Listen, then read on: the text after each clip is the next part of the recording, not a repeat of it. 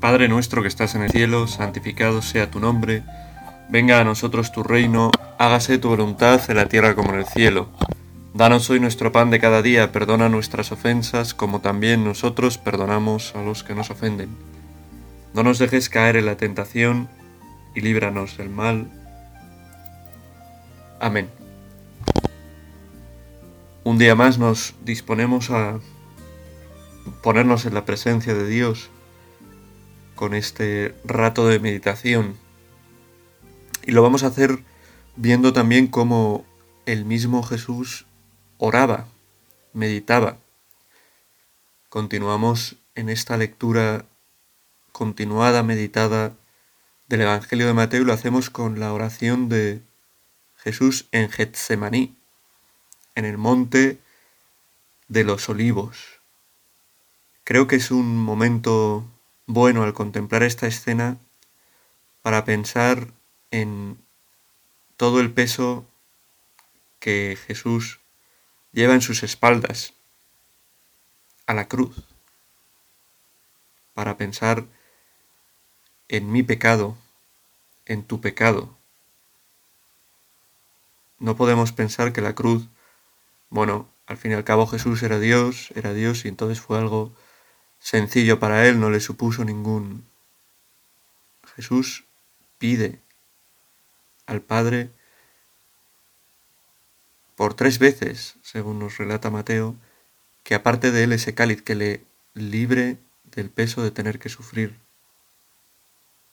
esa angustia, esa pasión, esa muerte, esa cruz.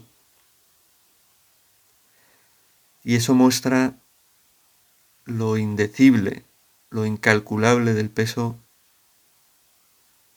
que nuestro Señor llevó en aquel momento. Los pecados de todos los hombres. Puedes pensar quizás en tu último pecado, ¿no? Hacer un examen en el último pecado que haya tenido, que haya sido un poco, un poco más grave, ¿no? Pensar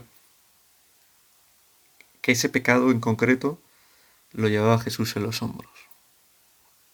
¿Y cuántas veces has caído en eso? ¿Y en cuántas cosas graves has fallado el Señor? ¿Y cuántas veces has pasado de mostrarle un gran afecto, un gran amor, ¿no? a fallarle al poco tiempo. Alguien decía el otro día que al final de un retiro el sacerdote que predicaba ese retiro dijo, ¿estás dispuesto a entregarle al Señor todos los propósitos que te has hecho y que probablemente no vayas a cumplir? Y es así muchas veces. En nuestra vida nos proponemos cosas buenas, pero estas tardan mucho en surgir. Muchas veces nos proponemos cosas, Señor, nos proponemos hacer cosas por los demás, mejorar nuestra vida cristiana y cuántas veces flaqueamos, caemos, te fallamos. Hacemos incluso lo contrario de lo que nos habíamos propuesto. O nuestros propósitos pues nos duran muy poco y enseguida nos desviamos de la senda de los mandamientos, de la senda del amor, de la senda de buscar a Dios. Si lo vemos eso solo en nuestra vida, multipliquémoslo por el millón de millones de millones de personas que a lo largo de la historia han existido. Podemos pensar en todos los hombres. Hombres y mujeres me refiero, por supuesto, no solo en los cristianos, sino también en aquellos que quizá no han conocido a Cristo o quizá sí lo han rechazado, pero a los que Dios de alguna manera y por caminos que nosotros ignoramos, desconocemos, no podemos ver, no podemos entender, también ha dado su vida. Ha dado su vida por todos, también por los más alejados, también por los que parecen negarle.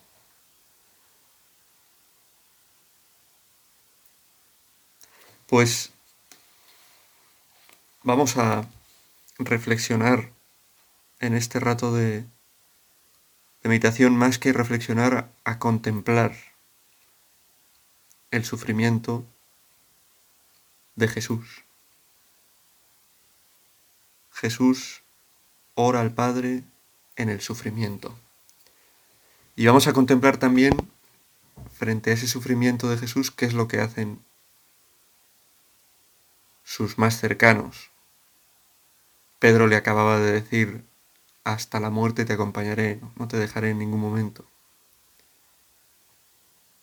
Jesús ya le advierte, antes de que cante el gallo tres veces me habrás negado, pero por ahora no le niega, todo llegará, pero sí que en el momento crucial del sufrimiento Jesús está solo. Los apóstoles duermen. Dice el Evangelio que les pesaban los ojos, pesaban los párpados y se les cerraban. Estarían agotados, ¿no? acaban de celebrar la Pascua, lo que habría supuesto prepararla. Pues es normal que estén agotados y se duerman. Jesús al principio parece reprochárselo, pero al final les dice, ya descansar. Se acerca el que me va a entregar. Los momentos previos a que Jesús sea entregado. Parece que es el momento de la decisión libre de Jesús de entregarse. Ya se sabía que, que se iba a entregar, que iba a dar la vida, pero llega en el momento, un momento en el que incluso en su humanidad, que está llena también como la nuestra de libertad, tiene que decidir esa entrega total suya. No es solo Dios entregándose como Dios, sino Dios hecho hombre entregándose como Dios y como hombre, para saldar así el pecado que se había introducido en el mundo por el primer hombre, por Adán y por Eva. Necesitaba hacerse Dios hombre para poder así saldar, entre comillas, el mal que había introducido el hombre en el mundo. Un hombre tenía que ser. Y es Cristo hecho hombre. Pues nos vamos a acercar a esta a este pasaje. No te pido una gran reflexión, una gran concentración te pido solo, y me lo pido a mí mismo, mirar a Cristo postrado, mirar a Cristo sufriendo, mirar a Cristo como otro evangelio lo relata, sudando sangre, y mirarlo haciendo todo eso ante lo que se le venía encima. Tú y yo cuántas veces ante la angustia, ante el sufrimiento, ante el dolor huimos. Jesús no huye. Jesús ora. Pide al Padre ser liberado, pero comprende que es la carga que tiene que llevar y la acepta. Nuestra actitud, ¿cuántas veces está lejos de esta? Acompañemos a Jesús en ese momento de su entrega, por ti, por mí, por todos.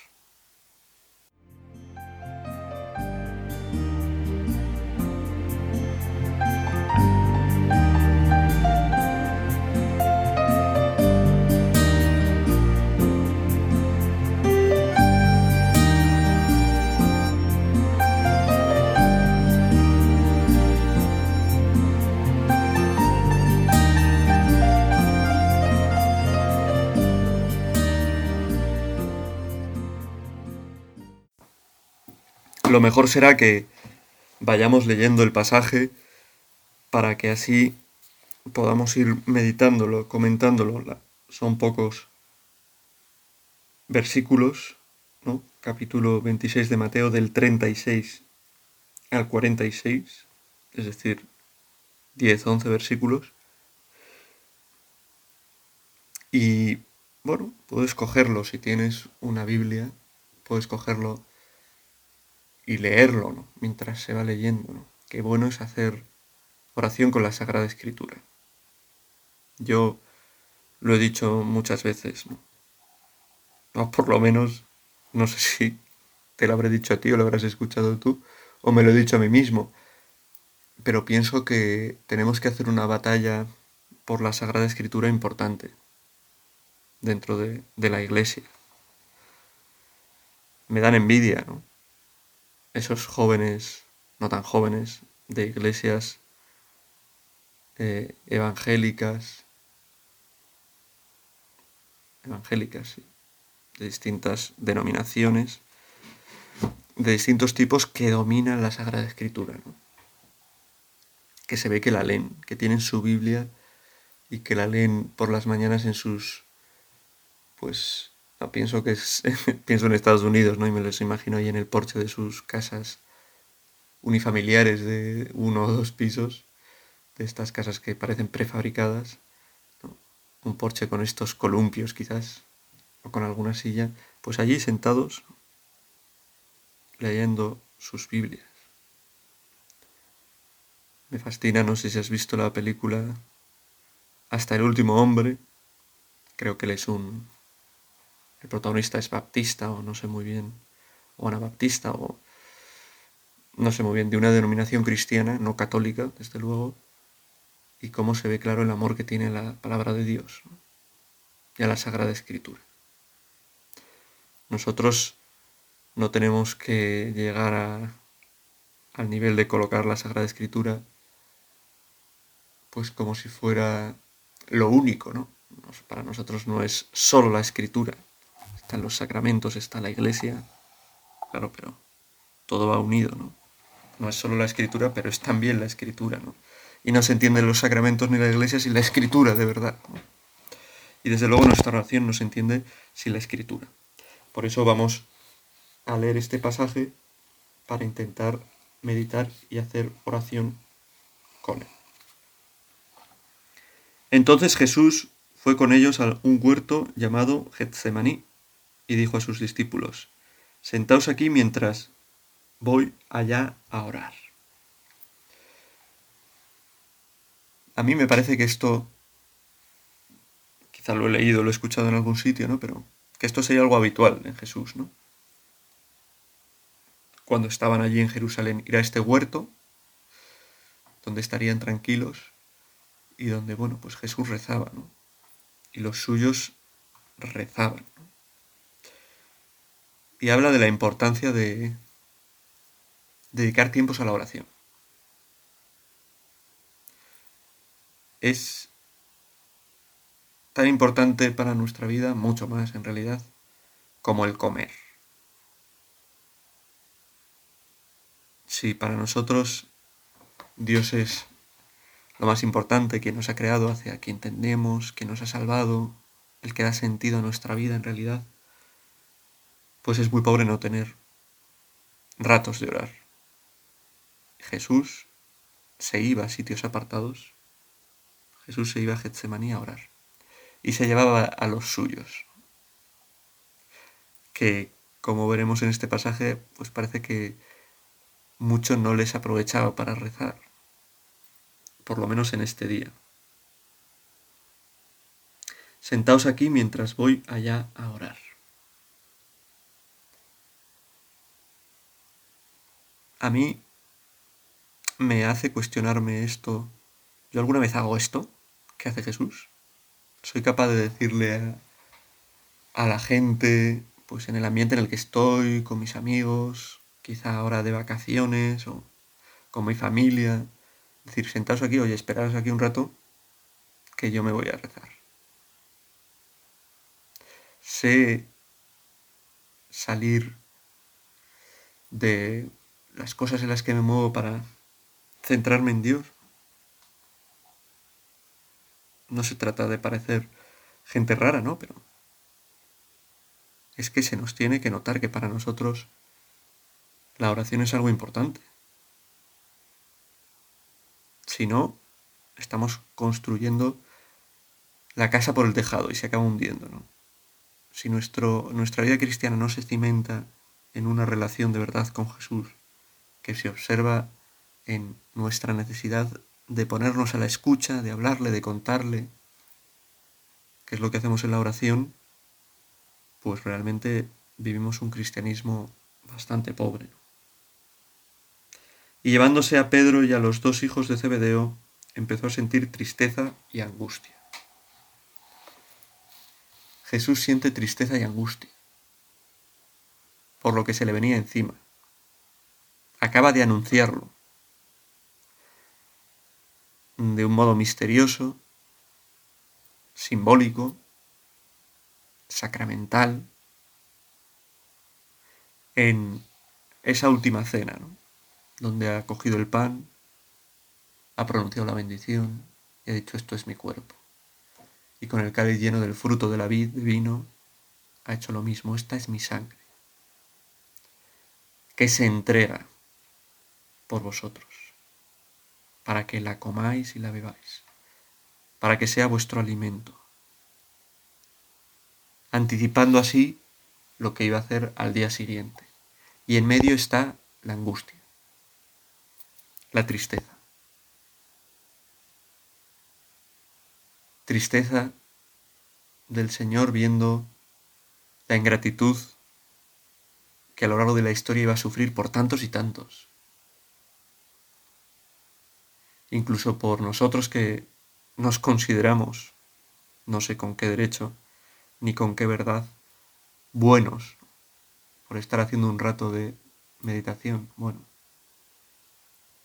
seguro que hay gente que ha fingido que en algún momento ha hecho una supuesta oración o ha sentido esa cercanía de Dios que luego han sido criminales.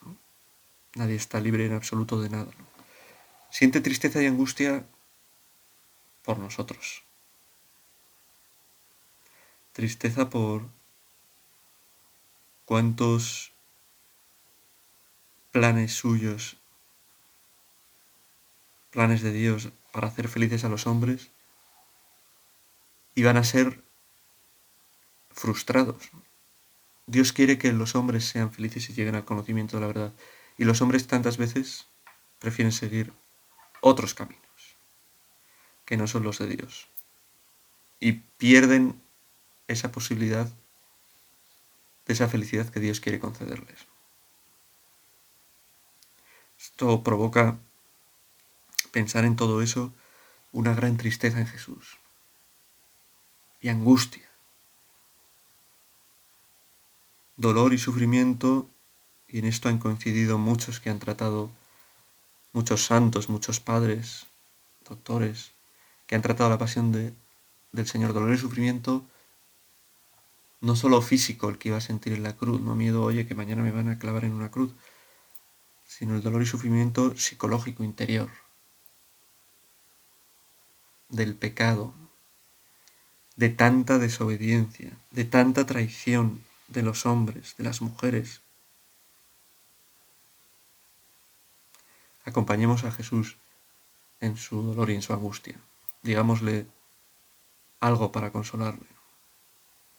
Señor, yo soy tan malo tantas veces, pero en el fondo sabes que te quiero. Que aunque pobre, y a veces quizá un poco falso, hay algo ahí dentro de mí que muestra que te quiero. Hay algo de mí encendido gracias a tu gracia. Por lo que, aunque a veces me aleje, siento ese deseo de volver. Señor, siento tu sufrimiento, te quiero, ayúdame a quererte más.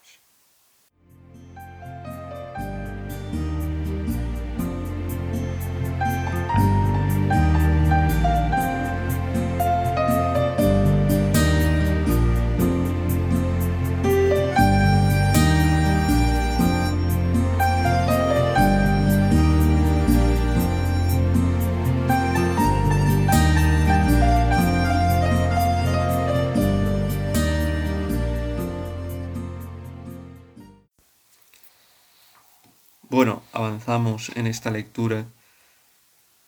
Realmente nos hemos parado demasiado, voy demasiado lento, pero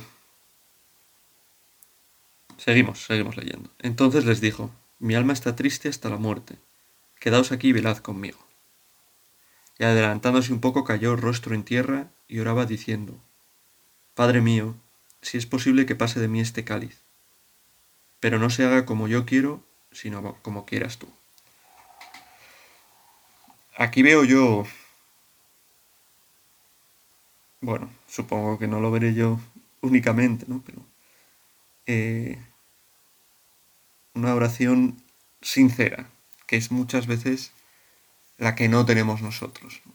Nosotros ante la dificultad, ante los problemas, ante esto me gustaría que saliera de otra manera, pero va totalmente torcido, ¿no? Esto ha sido mi sueño desde siempre, pero veo que no sale, que se va. Así que pedimos, Señor, que se cumpla lo que yo quiero. Que salgan las cosas como yo he pensado que salgan. Nuestra oración no llega a este grado de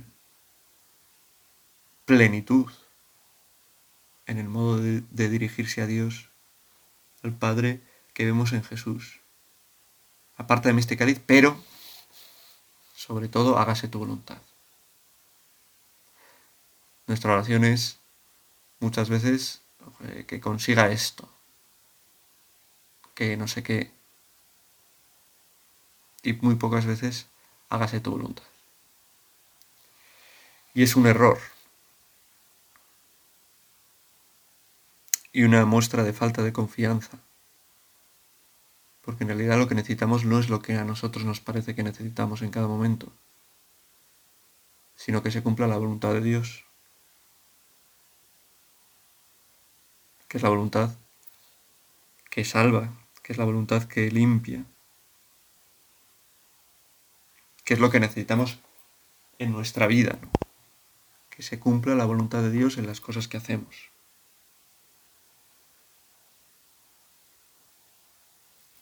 Quizá le puedes pedir ahora eso, podemos pedirle eso al Señor en la oración, en esa dificultad que tienes, en esos problemas, en esos eh, desamores, tristezas, dificultades, en tu pecado, en tu situación en la que estés. Señor, que sea tu voluntad. ¿Para qué te voy a pedir aprobar esto, conseguir este dinero? O que esta chica se fije en mí, o que este chico se fije en mí. No, no. Si es tu voluntad, sí. Si no, lo que tú quieras, Señor. Hay que confiar mucho más en Dios. Qué pobre es tantas veces nuestra confianza. Cuánto tenemos que pedir tener una confianza más fuerte, amar la voluntad de Dios. Y volvió a los discípulos y los encontró dormidos. Así somos los discípulos de Jesús tantas veces. Tú y yo, que nos quedamos dormidos, que en los momentos cruciales de nuestra vida cuando está pasando la salvación a nuestro lado, a veces ni nos enteramos. Nos dormimos. También que cuando está la cruz de Cristo patente, latente, visible en el sufrimiento de los que tenemos a nuestro alrededor, a veces más cerca, a veces quizá no tanto, nosotros nos quedamos impasibles. ni nos movemos, estamos dormidos. Si no sufro yo es como si no existiera el sufrimiento en el mundo. Así van los hombres. Los seres humanos, me refiero, hombres y mujeres por la vida. Mientras yo no sufra, no. Es la actitud de la, de la sociedad de hoy, no comprometerme con nadie, ni con nada, ni apegarme demasiado para no sufrir innecesariamente. Alguien me hablado de un documental sobre lo que se hace en, en Suecia o en Holanda o en... que es un sistema que busca rápidamente separar cuanto antes a los hijos de sus familias para evitar lazos excesivos de unas personas con otras que impidan a uno prosperar, ser independiente.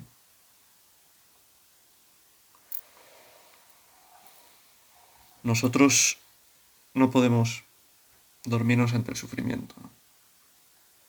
Piensa en tu alrededor, en quién está sufriendo, en quién está solo, sola. Y si quizás tú no podrías hacer algo.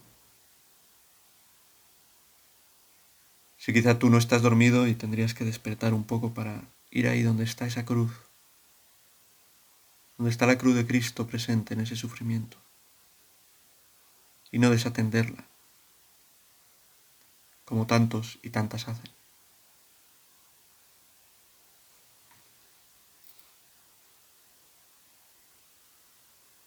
Dijo a Pedro, ¿no habéis podido velar una hora conmigo? Velad y orad para no caer en la tentación, pues el espíritu está pronto, pero la carne es débil. ¿Por qué es tan importante la oración de la que llevamos hablando un buen rato? Para no caer en la tentación. Velad y orad para no caer en la tentación. ¿Por qué es tan importante que me esfuerce en hacer ratos de oración? Aunque a veces me dé pereza o me salga antes, pues yo qué sé, ponerme a pintar un cuadro, a leer, a tumbarme y no hacer nada, a ver una serie, para no caer en la tentación. Y tú y yo somos conscientes de que la tentación está por doquier, en cualquier sitio. Tentación de pensar solo en nosotros mismos, tentación de cerrarnos al otro, tentación de vivir vidas desordenadas que al final nos van a traer tristeza, pero que en un principio, en un primer momento nos resultan más fáciles, más atractivas, más apetecibles. Tentación de no compartir, tentación de no ser honrados, con nuestro trabajo, con nuestro dinero, con nuestra familia, con nuestros amigos, tentación de engañar, tentación de vivir dobles vidas.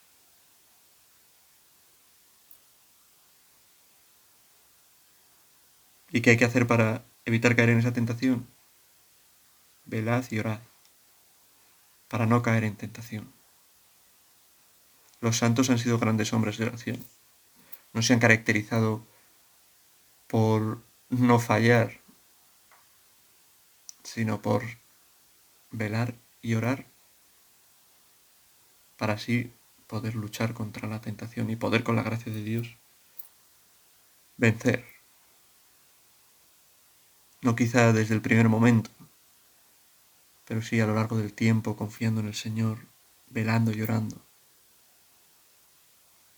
Dios nos concede grandes gracias si seguimos este camino.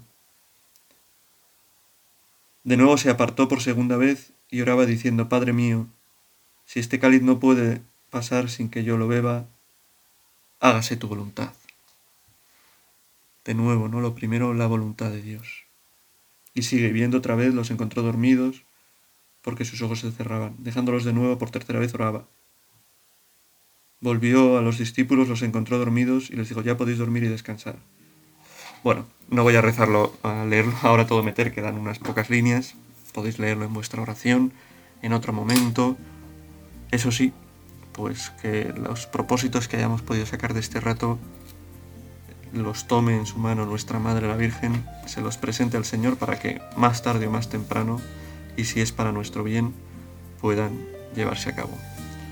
Dios te salve María, llena eres de gracia, el Señor es contigo, bendita tú eres entre todas las mujeres, y bendito es el fruto de tu vientre Jesús.